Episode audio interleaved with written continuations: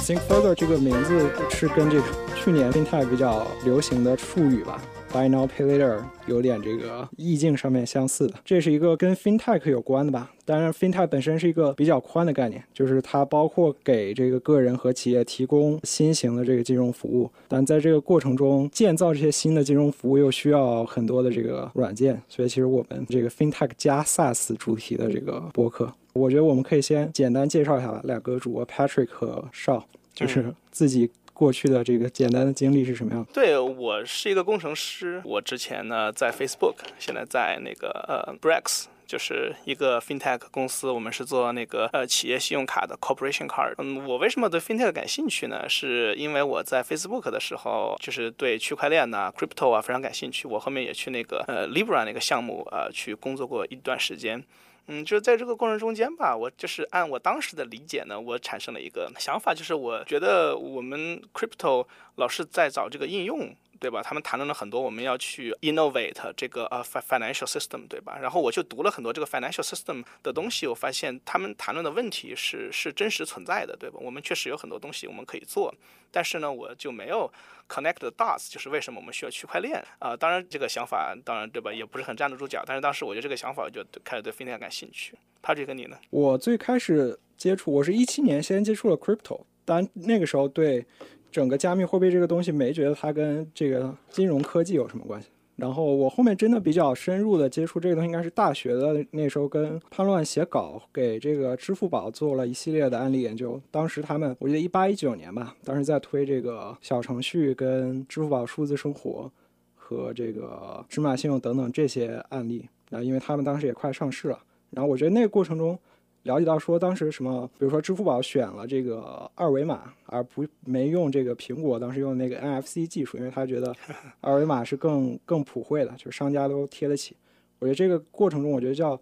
FinTech 比较重要的这个普惠跟金融的两个点，还是比较打动我的。然后后面我去再来到现在这家公司，我们叫十象科技，我们是希望做资管领域的创业者，把全球的资产带着中国的科技企业家和企业一起做科技大航海。所以在这个公司，我也花了比较多时间去关注 FinTech 这个领域内的创新吧。对我觉得现在整体我们进入到了一个 FinTech 在美国和软件结合的很深度。然后他在新兴市场也有很多机会的，我们可以聊一下两个主播是是怎么认识的。这个说起来也挺有缘分的吧？那都那个半年多前了，我我我我一个也是呃做 FinTech 的朋友，突然就说，哎，就是我发现一个公众号一篇文章是讲 Brex，我当时很惊讶，因为我觉得这个公司好像在国内并不是很出名的一个公司，对吧？然后呢，我就去看那个公众号，发现的了解是很透彻，就是不像是一个只是写公众号的人能够写出文章，我觉得是有很有深度的。然后我就开始关注他们那个公众号，叫做海外独角兽。我发现他们文章都很有深度，然后因为我自己是本身对 FinTech 感兴趣嘛，所以我有一个推特账号，我有时候会发现 FinTech 的东西。有有一天突然 Patrick 就来找我说啊，哎，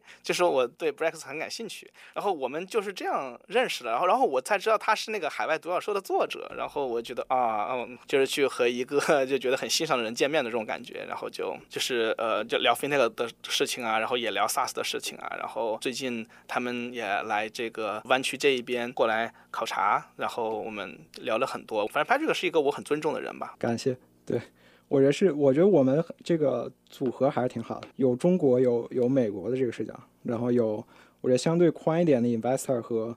邵是真正在一线这个建造东西的这个视角。对，我觉得整体而言还是能在期望这个节目还是能聊出来挺多有意思的点。我们可以回到这个播客本身，我想起来做这个事儿是这样的，就是国内其实现在慢慢出来一些垂直的，就是消费啊或者 SaaS 的这个播客，我觉得也能看到市场还是有挺多人关注的。然后 FinTech 这个东西呢，其实来美国之后，很明显的感受是说这个东西在这儿是很大的，就是它跟这个消费者科技、跟企业服务软件中的一些子的部分，包括说生物科技，其实是并列的一个主题。但在国内，因为某些原因吧，反正大家注意力其实已经从这个板块上面转移一段时间了，所以我觉得我们还是一个比较好的这个联通东西的这个博客吧。希望把在中国之外发生的，不管新兴市场也好，还是欧美也好的好的这个一些比较重要的趋势，通过音频的方式能够传递给更多的这个中文世界的人。对，我觉得这个是一个很有意义的事情，因为你像中国和美国的互联网，也就是它的发展也慢慢的就是岔开了嘛。我们关注于不同的。的东西。那我觉得说，就是我们去做一期，就是专注于，比如说这个市场是国内可能不太做的，对吧？然后我们做，我真的觉得就是对这个信息的分享还是很有意义的。我们可以最后这个在这个 trailer 分享一个自己最喜欢的 fintech 公司跟这个 这个领域古往今来的创业者吧。他这个先说吧。我比较欣赏的其实是 Visa。这个是早期还花了挺多时间研究的。我觉得这个今天就是卡卡组跟新的这些 PayPal 之类的关系，跟国内之前什么阿里、腾腾讯的那个关系还有点像。很多时候都是大家这个卡生态位的时候，造就了很多新的创新公司的出现。这个不是我欣赏它的原因，我觉得还是 Visa 是很早的，包括它那个创始人叫 D Hawk，他们是很早就开始用这种比较分布式的这个思路，把一堆的银行比较有效的组织起来。在上个世纪等于那个六七十年代就开始用最早的。这个计算机的 IT 技术跟金融服务结合起来，Visa 应该算是叫我我自己经常说的是叫世界上最早跟最大的这个 FinTech 的公司。嗯，我的话，嗯，觉得 PayPal 吧，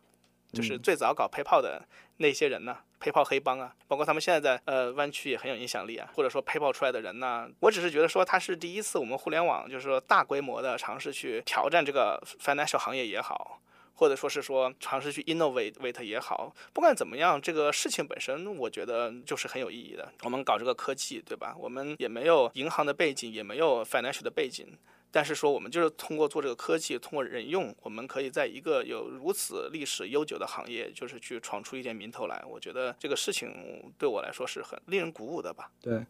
我看过这个 Right Point 的一个。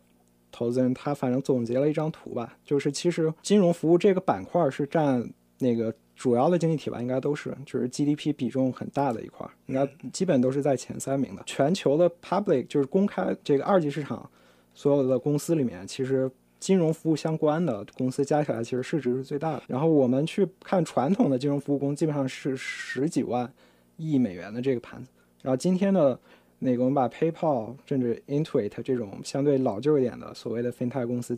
都加在一起，其实这这些公司总共也就是一点四万亿美元的这个价值。所以，我们我觉得还是未来其实是能看到新的 Visa 跟 PayPal 一样伟大的公司，可能在过去十年跟未来十年诞生。比如我们这个 Podcast 有一集能录到这么多公司，还是这个很有时代意义的。我觉得是的。